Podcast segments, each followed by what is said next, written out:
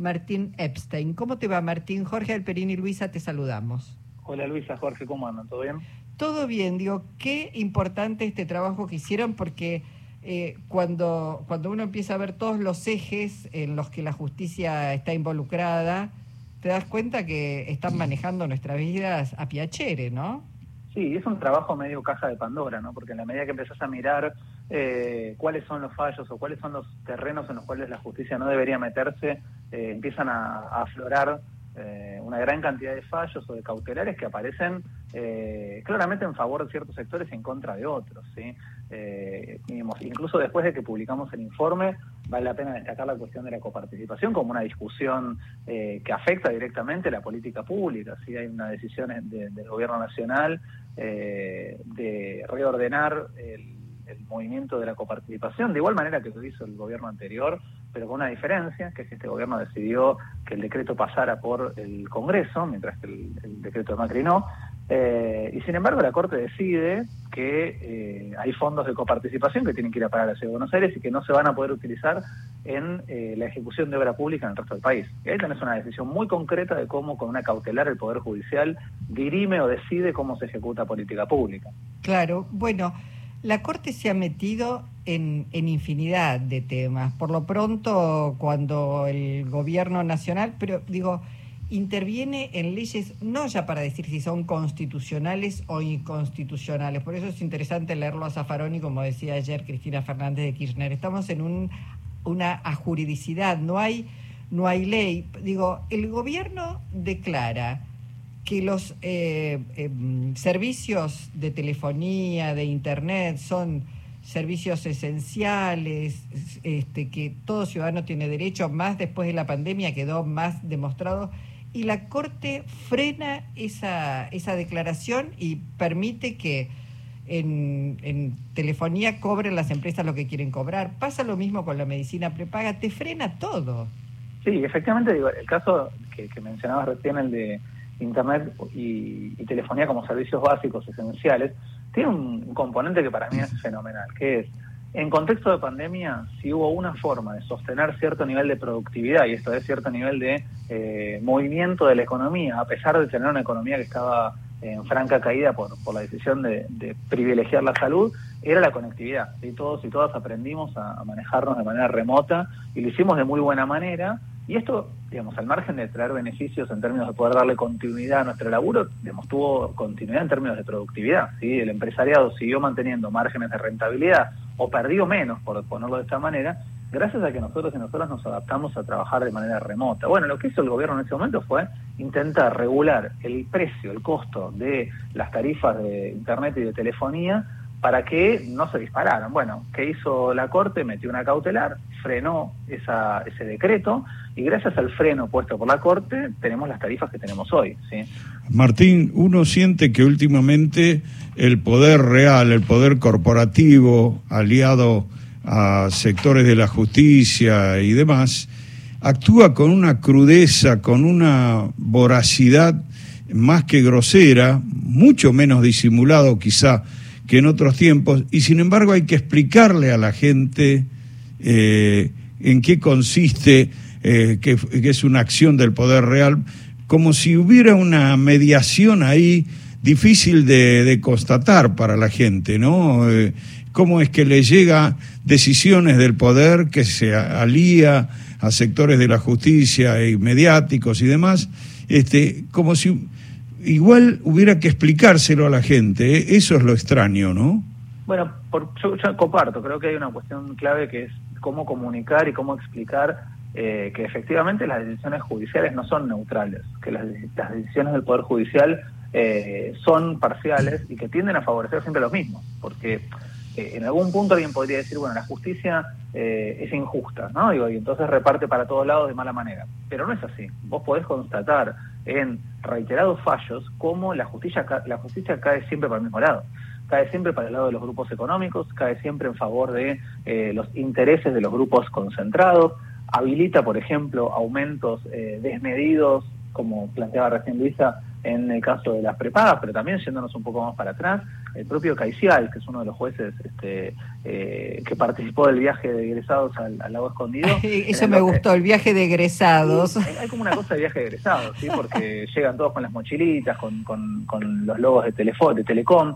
Digo, el propio Caiciel en 2017 fue el que avaló el aumento que el macrismo llevó adelante, en particular en eh, la boleta de agua, que superó el 375% en Cava y en 18 municipios. ¿sí? Caicial, que fue comercial, le permitió a los sectores concentrados facturar más gracias a eh, la decisión del gobierno de Macri. Entonces, si después te pones a mirar decisiones del foro laboral, por ejemplo, ¿sí? Eh, que habilitan, por ejemplo, despidos en el contexto de eh, la pandemia. Lo que te encontrás es que sistemáticamente los fallos de estos actores del Poder Judicial favorecen los intereses de los grupos concentrados. Claro, pensaba días pasados que salió un fallo favorable a, tres señales de, cable, de cables alternativos, que también estaba, estaba cajoneado, digo, hace años que vienen reclamando que tanto Multicanal como Telecentro los incorporen a la grilla. Y se niegan a hacerlo. La justicia falla en contra del derecho a la información, al entretenimiento, a la diversidad de voces, a la pluralidad. Esto es notable y eso porque son los jueces de Clarín. Sí, la verdad que me das el pie también para hablar de, un caso paradigmático que tiene que ver con esto mismo, que es lo que costó implementar la ley de medios.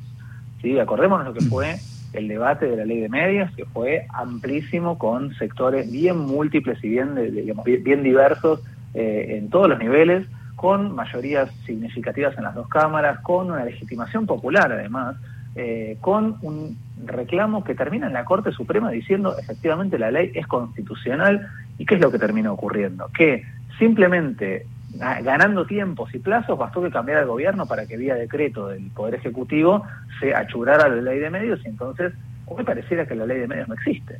ahora, ahora yo digo, si hay que explicar tanto a la gente, es porque alguien ya le está explicando en el mal sentido a favor de los intereses del poder real está explicando, deformando, con coartadas del poder, y, eso se da cada vez más concentrado, digamos, de una manera que, que, están las grandes audiencias en manos de ese poder que justifica todo y en el peor de los casos no lo menciona, hace que no exista cuando no lo puede eh, justificar con una gran coartada, ¿no? Qué, qué difícil, qué, qué desafío es ese coincido, coincido plenamente.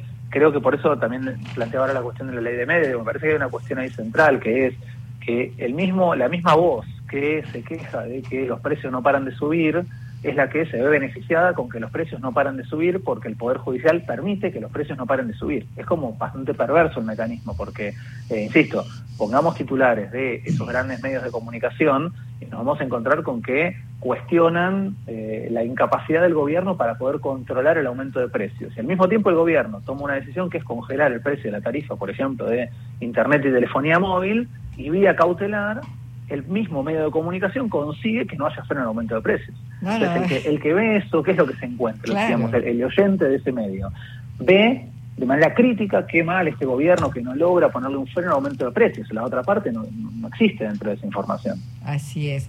Bueno, eh, le decimos a, a nuestra audiencia que pueden encontrar todas estas herramientas para entender qué es lo que está pasando, cómo la justicia influye en tu vida cotidiana, para tener eh, elementos para, para el debate, para discutir.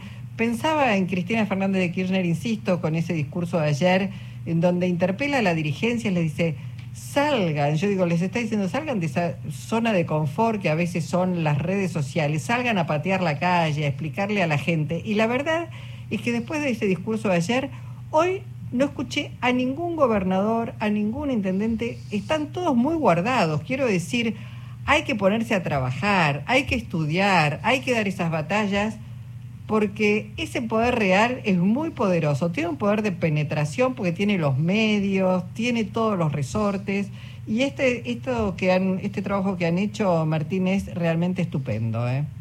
Bueno, muchas gracias. La verdad que, de hecho, es parte de, la idea de difundir este, este informe, todo lo que elaboramos también desde CEPA, lograr que e, este tipo de discusiones empiece a ampliarse, ¿sí? a darle más, más difusión, porque efectivamente si no queda en, digamos, en los pocos espacios, en los pocos lugares donde se puede hablar del tema, eh, y mayoritariamente lo que ocurre es esto, es, lo otro, ¿sí? es que eh, la, voz crítica, la voz que cuestiona queda, queda opacada eh, y, ahí es donde necesitamos darle, darle difusión al tema.